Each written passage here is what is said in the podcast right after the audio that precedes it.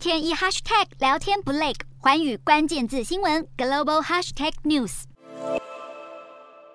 世界卫生组织秘书长谭德赛十八日在记者会上发表情绪性言论，指出伊索比亚泰格瑞地区正在发生全球最严重的灾难，然而关注度却远不及乌俄战争。他质疑是因为种族肤色的缘故，使得国际社会忽略了伊索比亚的人道危机。这一言论引来伊索比亚总理发言人谢云的抨击。他在记者会上表示，这样的发言非常不恰当。谭德赛身为一名泰格瑞人，如果要用这种方式说话，就应该卸下职务。谢云也向泰格瑞省的反叛组织喊话，希望能够尽快达成停火协议。不过，泰格瑞叛军的意愿似乎没有很高。伊索比亚政府与泰格瑞省的部队爆发冲突以来，已有六百万人被围困长达二十一个月，使得当地陷入严重人道危机。不时传出有民众饿死或是医疗用品短缺的问题。伊索比亚当局和泰格瑞叛军先前都曾表示，已经准备好展开谈判，但是双方在诸多议题上仍存在意见分歧，和平谈判依旧没有下文。